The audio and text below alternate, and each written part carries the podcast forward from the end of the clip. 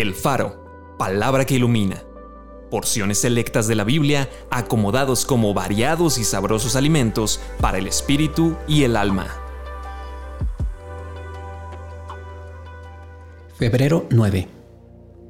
Ahora este es consolado.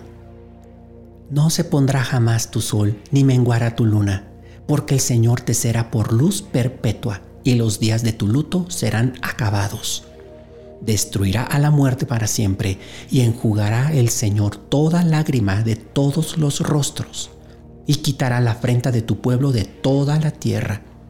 Estos son los que han salido de la gran tribulación y han lavado sus ropas y las han emblanquecido en la sangre del Cordero. Por eso están delante del trono de Dios y le sirven día y noche en su templo. Y el que está sentado sobre el trono extenderá su tabernáculo sobre ellos. Ya no tendrán hambre ni sed, y el sol no caerá más sobre ellos, ni calor alguno, porque el Cordero que está en medio del trono las pastoreará y los guiará a fuentes de aguas de vida. Enjugará Dios toda lágrima de los ojos de ellos, y ya no habrá muerte, ni habrá más llanto, ni clamor, ni dolor, porque las primeras cosas pasaron. Acompáñame a orar.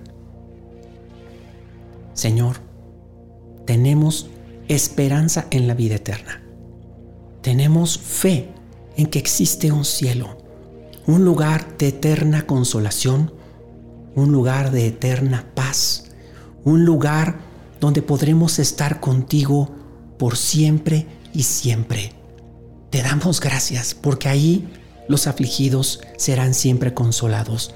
Ahí veremos tu rostro. Señor, esa es la esperanza que tenemos. Esa es la esperanza que día con día albergamos y por eso estamos aquí, Señor, sabiendo que algún día te veremos.